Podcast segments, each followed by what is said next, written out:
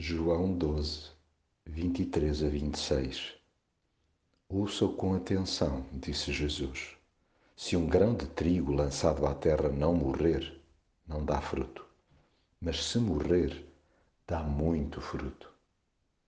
Jesus nunca pintou de cor-de-rosa o relacionamento que alguém venha a construir com ele. Por muito atrativa que seja a sua pessoa, ele remete sempre os seus interlocutores para a cruz Logo num primeiro contacto, ele tira as vasas a qualquer pessoa sobre as fantasias que possa ter construído sobre o seu reino.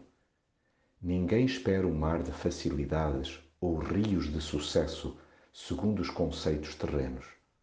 Mesmo que a abordagem seja feita de pantufas, ele trata logo de pôr os pés no chão a quem o interpela. Ele nunca escondeu que a sua hora de esplendor chegaria.